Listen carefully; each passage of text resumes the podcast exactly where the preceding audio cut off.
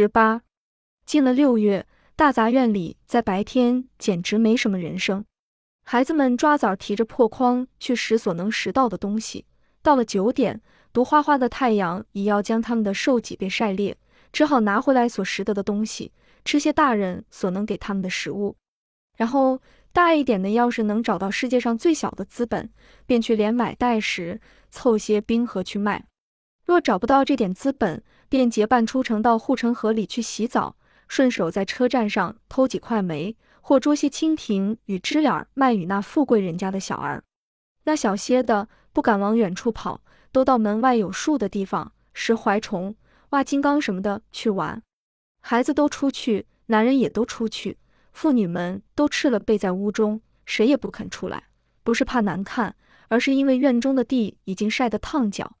直到太阳快落，男人与孩子们才陆续的回来。这时候院中有了强饮与一些凉风，而屋里圈着一天的热气，像些火龙。大家都在院中坐着，等着妇女们做饭。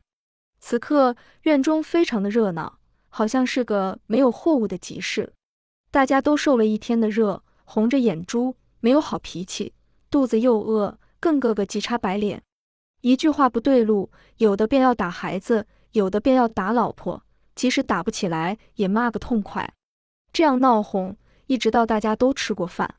小孩有的躺在院中便睡去，有的到街上去撒欢。大人们吃饱之后，脾气和平了许多，爱说话的才三五成团，说起一天的辛苦。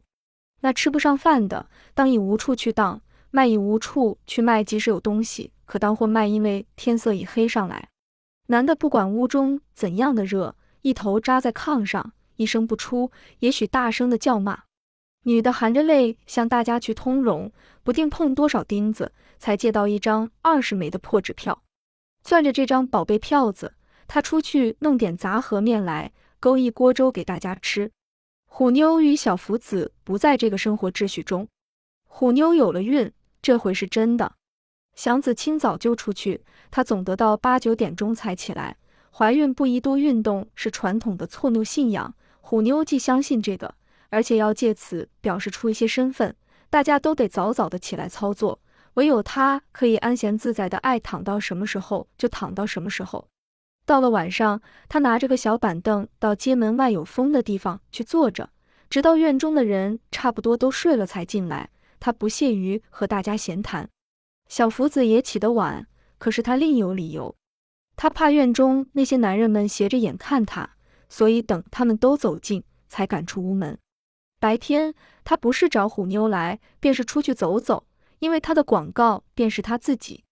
晚上为躲着院中人的注目，他又出去在街上转，约摸着大家都躺下，他才偷偷的溜进来。在男人里，祥子与二强子是例外。祥子怕进这个大院，更怕往屋里走。院里众人的穷说，使他心里闹得慌。他愿意找个清静的地方独自坐着。屋里呢，他越来越觉得虎妞像个母老虎。小屋里是那么热憋气，再添上那个老虎，他一进去就仿佛要出不来气。前些日子他没法不早回来，为是省得虎妞吵嚷着跟他闹。近来有小福子作伴，他不甚管束他了，他就晚回来一些。二强子呢？近来几乎不大回家来了。他晓得女儿的营业，没脸进那个街门，但是他没法拦阻他。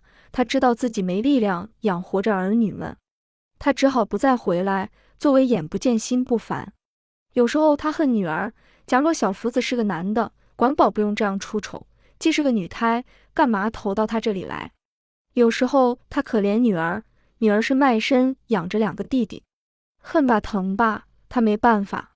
感到他喝了酒，而手里没了钱，他不恨了，也不可怜了。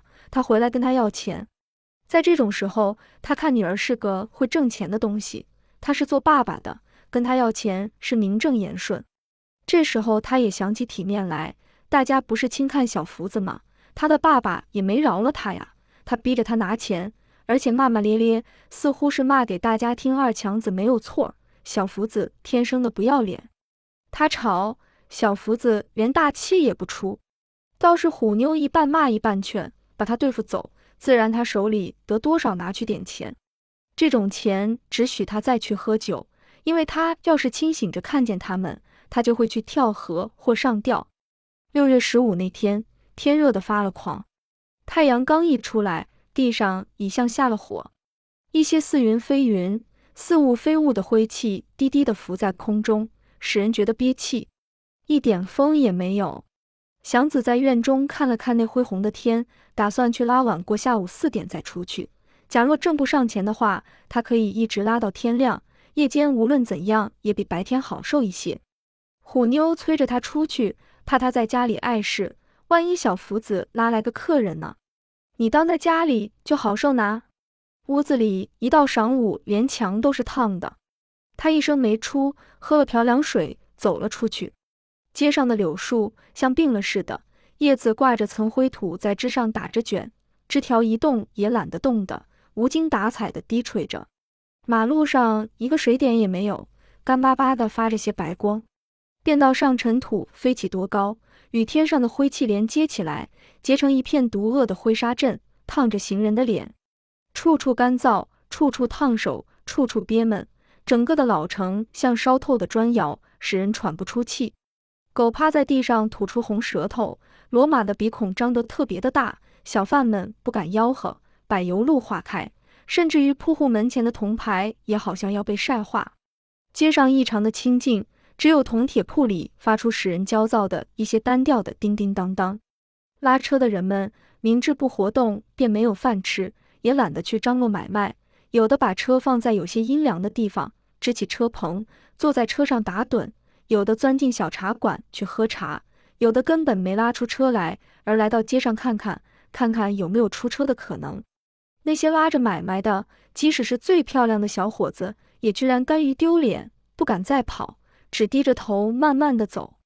每一个井台都成了他们的救星，不管刚拉了几步，见井就奔过去，赶不上心急的水，便和驴马们同在水槽里灌一大气。还有的因为中了暑或是发沙，走着走着，一头栽在地上，涌不起来，连祥子都有些胆怯了。拉着空车走了几步，他觉出有脸到脚都被热气围着，连手背上都流了汗。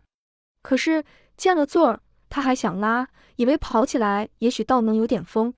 他拉上了个买卖，把车拉起来，他才晓得天气的厉害已经到了不允许任何人工作的程度。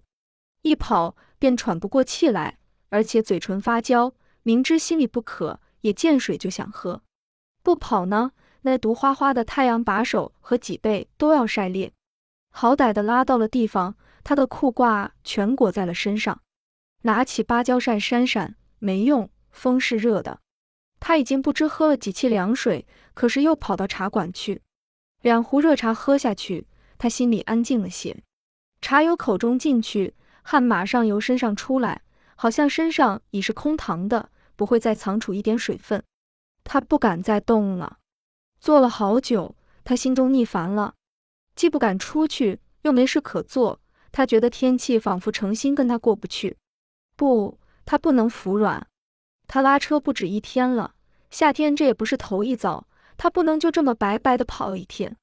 想出去，可是腿真懒得动，身上非常的软，好像洗澡没洗痛快那样。汗虽出了不少，而心里还不畅快。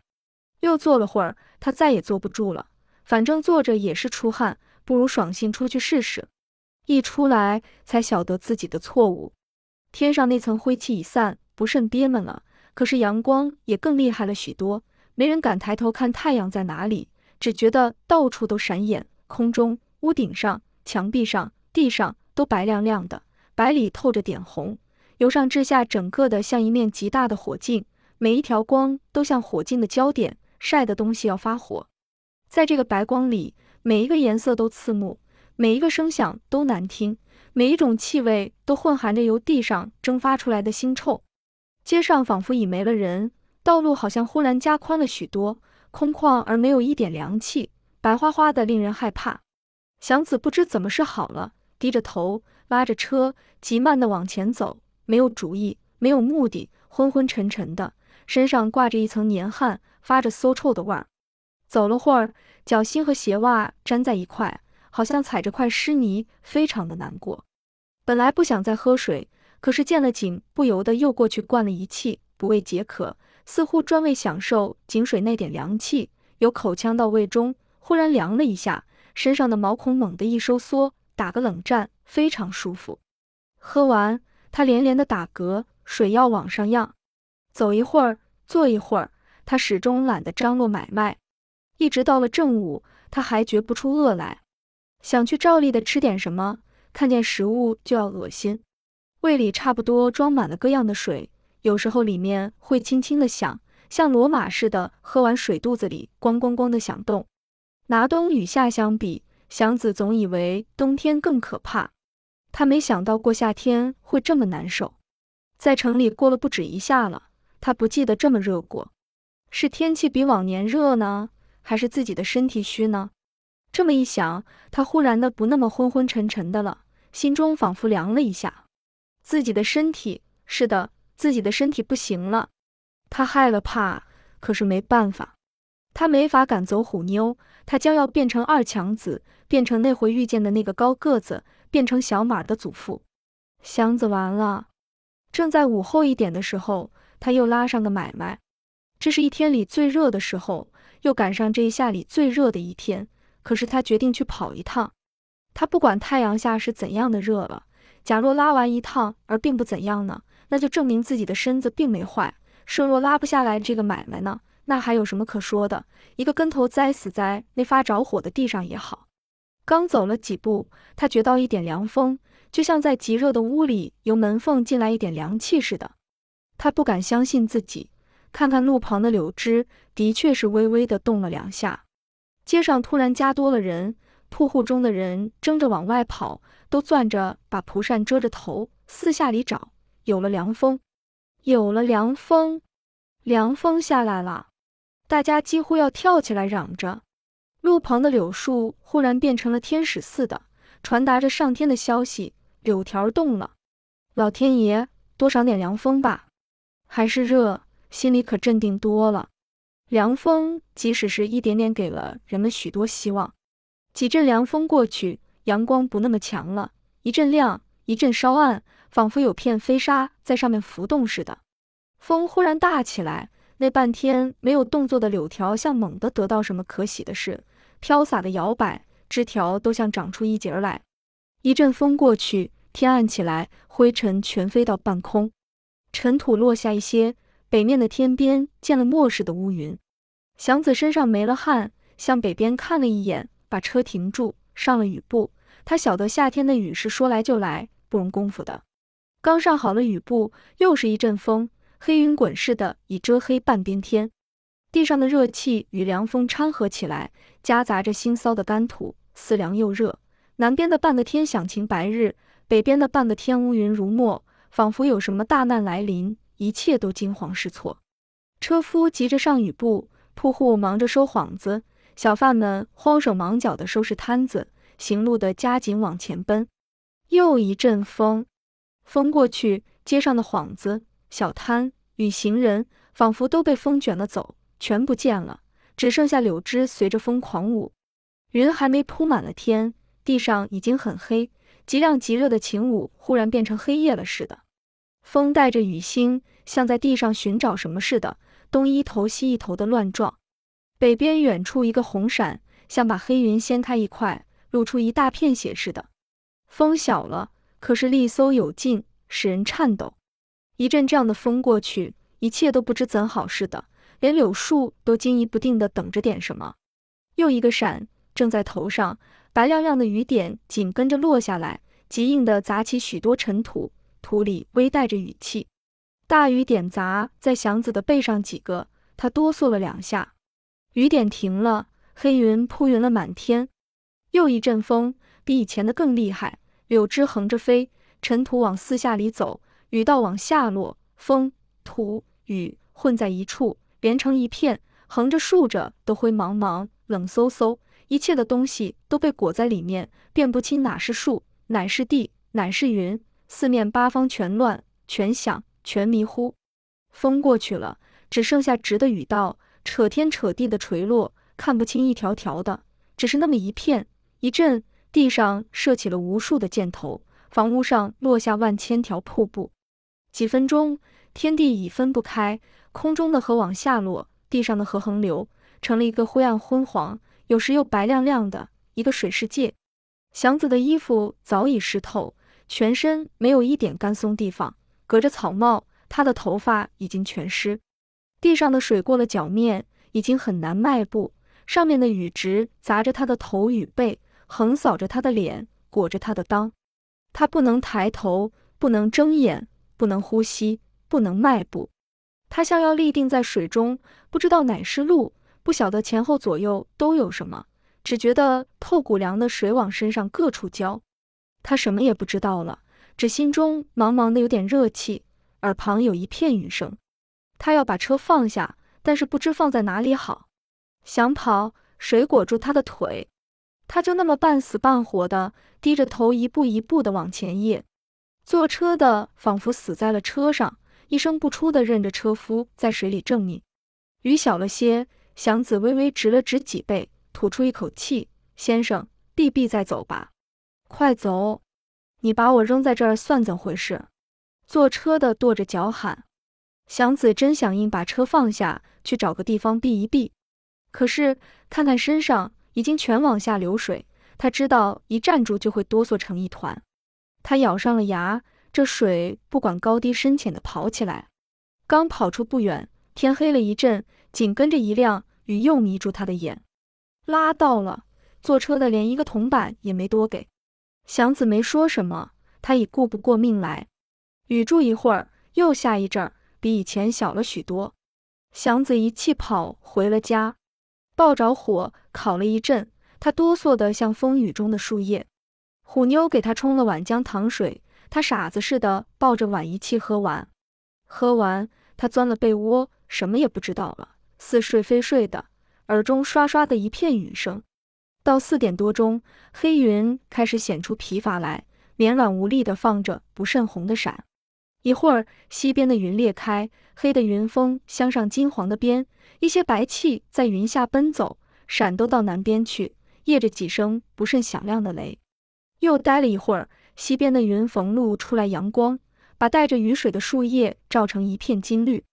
东边天上挂着一双七色的虹。两头插在黑云里，桥背顶着一块青天。红不久消散了，天上已没有一块黑云。洗过了的蓝空与洗过了的一切，像由黑暗里刚生出一个新的、清凉的、美丽的世界。连大杂院里的水坑上也来了几个各色的蜻蜓。可是，除了孩子们赤着脚追逐那些蜻蜓，杂院里的人们并顾不得欣赏这雨后的晴天。小福子屋的后檐墙塌了一块。姐儿三个忙着把炕席接起来，堵住窟窿。院墙塌了好几处，大家没工夫去管，只顾了收拾自己的屋里。有的台阶太矮，谁已灌到屋中，大家七手八脚的拿着簸箕、破碗往外淘水；有的倒了山墙，设法去填堵；有的屋顶漏得像个喷壶，把东西全淋湿，忙着往出搬运，放在炉旁去烤，或搁在窗台上去晒。在正下雨的时候。大家躲在那随时可以塌倒而把他们活埋了的屋中，把命交给了老天。雨后，他们算计着，收拾着那些损失。虽然大雨过去，一斤粮食也许落一半的童子，可是他们的损失不是这个所能偿补的。他们花着房钱，可是永远没人来修补房子，除非他的无法再住人，才来一两个泥水匠，用些素泥碎砖稀松的赌气上预备着在他房钱交不上。全家便被撵出去，而且扣了东西。房子破，房子可以砸死人，没人管。他们那点钱只能租这样的屋子，破、危险都活该。最大的损失是被雨水击病。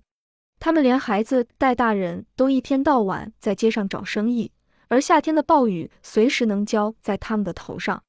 他们都是卖力气挣钱，老是一身热汗，而北方的暴雨是那么急。那么凉，有时夹着核桃大的冰雹，冰凉的雨点打在那开张着的汗毛眼上，至少教他们躺在炕上发一两天烧。